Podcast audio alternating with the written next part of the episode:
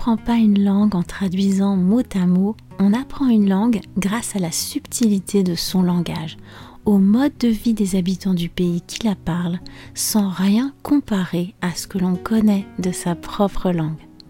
Et bam!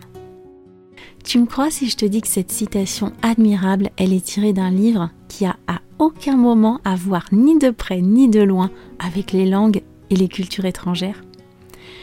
Je vais te raconter une histoire fascinante aujourd'hui qui m'a scotché et qui m'a ému. Je vais te dire aussi comment elle a croisé mon chemin. Je te raconte tout ça dans une minute, alors ne bouge pas, mets-toi à l'aise, monte le son pour bien m'écouter si tu as besoin, et on se retrouve juste après le générique. The French Instinct. Parle, pense, vit en français et découvre d'autres horizons une émission proposée par Cathy Beauvais.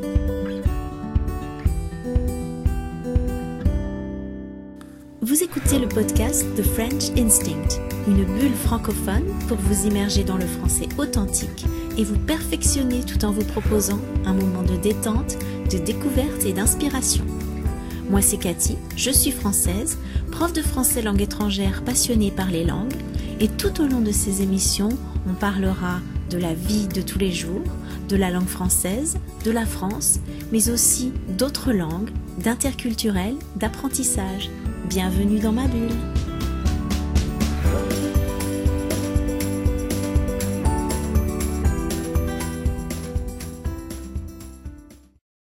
Aujourd'hui, je vais te raconter une histoire absolument hallucinante et très belle.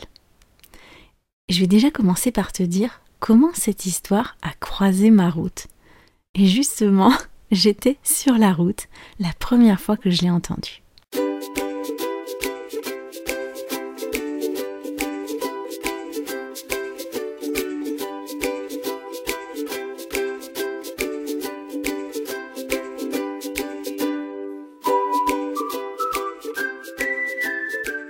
Je suis en voiture avec mes enfants et comme d'hab, j'allume la radio.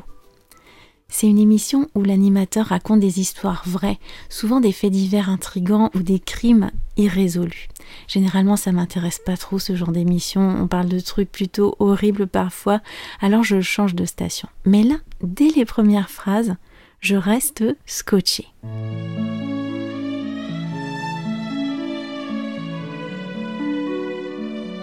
Tout gamin alors que je découvre bien au chaud dans la salle de classe du cours préparatoire de mon école les bases de ma future vie humaine, j'apprends à lire, à écrire, à compter et à me comporter en société, je me laisse facilement aller à contempler par la fenêtre la noblesse du monde sauvage. Moi, je suis enfermée dans cette pièce avec d'autres enfants qui apparemment s'y plaisent, alors que, du haut de mes six ans, j'aspire déjà à cette liberté. Et voilà, il m'a suffi de quelques phrases pour être captivé, absorbé par ce sujet. On nous lit l'extrait d'un roman autobiographique, l'histoire d'un petit garçon qui préfère observer les petits oiseaux par la fenêtre et qui s'ennuie à l'école. Je suis touchée en plein cœur, ça touche deux cordes sensibles chez moi, l'amour de la nature et le fait de ne pas se sentir à sa place à l'école. Ça, je l'ai vécu pendant des années. Autant vous dire que mes enfants et moi, on boit les paroles qu'on entend et qu'on ne veut pas en rater une miette. Ce petit garçon, qui est si souvent malheureux à l'école, il finit par plus y aller du tout. Ses parents le déscolarisent. Ça, vous savez que ça me touche directement parce que moi aussi, j'ai fait l'école à la maison pendant un temps quand j'étais petite et en plus, mes enfants, eh ben, ils sont jamais allés à l'école. C'est des ados maintenant et on a justement voulu leur offrir cette liberté à laquelle aspirait le petit garçon de cette histoire et qu'il a obtenu uniquement après beaucoup de souffrance. Je vous ai déjà parlé de l'instruction en famille, du homeschooling en France dans l'épisode 17, l'école buissonnière. Nous, on voulait permettre à nos enfants d'apprendre à leur rythme, d'avoir le temps de faire autre chose plutôt que de passer des heures en classe chaque jour à apprendre des trucs qu'ils n'auraient pas choisis. Ça leur a permis de faire plein d'activités, de rencontres, de passer des heures à jouer, à lire, à dessiner, à explorer leur passion. Alors le petit enfant de notre histoire, une fois qu'il allait plus à l'école, il a commencé à passer de plus en plus de temps dehors, dans son jardin, puis dans la forêt juste à côté de chez lui, à explorer et observer les animaux. Et puis petit à petit, il arrivé un moment où il passait plus de temps dans la forêt que chez lui et où il s'y sentait plus à sa place que chez lui. Et un jour, alors qu'il était devenu grand, il a décidé de rester y vivre en se passant de toutes les commodités et en intégrant parfaitement le mode de vie de la faune forestière sauvage. Peu à peu, il a commencé à vivre auprès des chevreuils, il a réussi à vivre comme eux, à communiquer avec eux et à se faire accepter parmi eux. Il est devenu l'un des leurs. Moi aussi, j'habite près de la forêt et je me retrouve parfois nez à nez avec des chevreuils. Un chevreuil, c'est un animal qui ressemble au cerf, mais en un peu plus petit et avec des bois plus courts aussi. Il y en a parfois à quelques dizaines de mètres de chez moi, au bout de ma rue. Ça m'est arrivé de me retrouver nez à nez avec eux. Et même quand on les voit au loin dans les champs, c'est toujours un spectacle féerique. On reste scotché.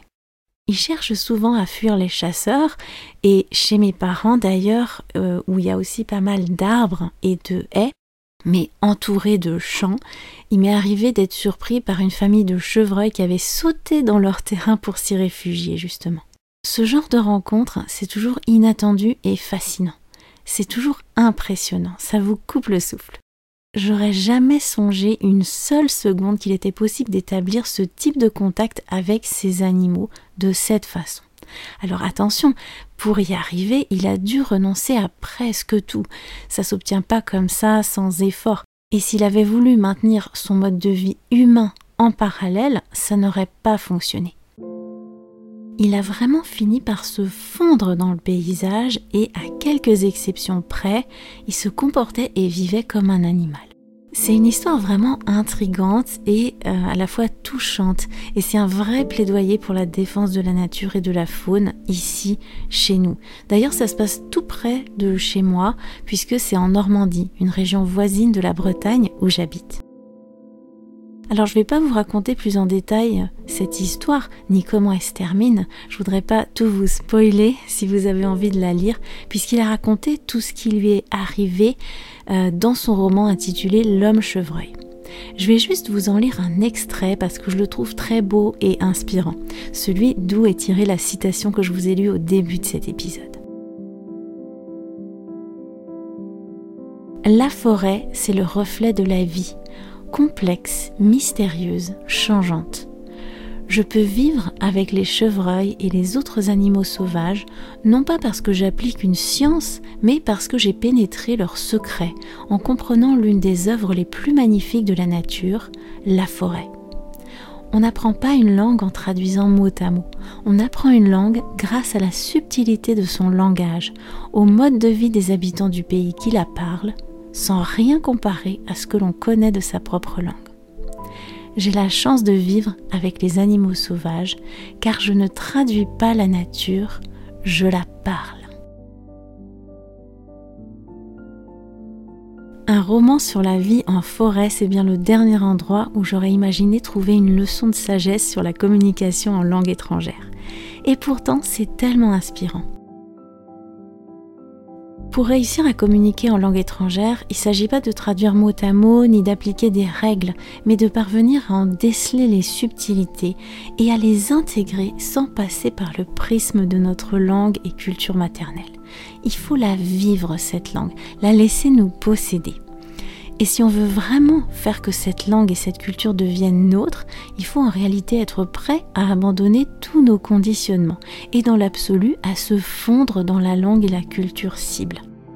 C'est d'ailleurs ce que j'ai fait pendant plusieurs années avec l'espagnol et c'est ce qui m'a permis d'atteindre le très haut niveau que j'ai atteint. Bon, on n'est pas obligé d'en arriver là, on peut l'intégrer dans notre vie tout en conservant notre langue maternelle, essayer de trouver un équilibre. Je te laisse méditer sur cette pensée. Je peux te dire que je suis restée scotchée du début à la fin de cette histoire et que j'ai lu le roman par la suite. Et toi, est-ce que tu serais prêt ou prête à tout abandonner pour partir vivre en pleine nature et pour apprendre une autre langue? Est-ce que tu serais prêt à oublier au moins temporairement la tienne? Ou est-ce que tout ça, ça te paraît de la folie?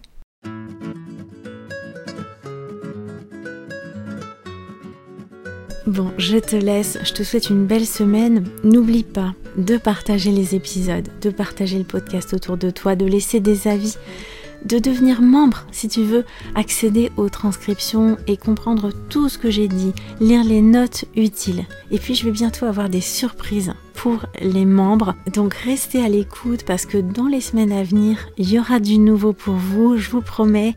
Il y aura des nouveaux avantages pour les membres. Donc si tu es déjà membre, ça va t'intéresser parce que tu vas pouvoir conserver le tarif actuel tout en accédant à tous les nouveaux avantages.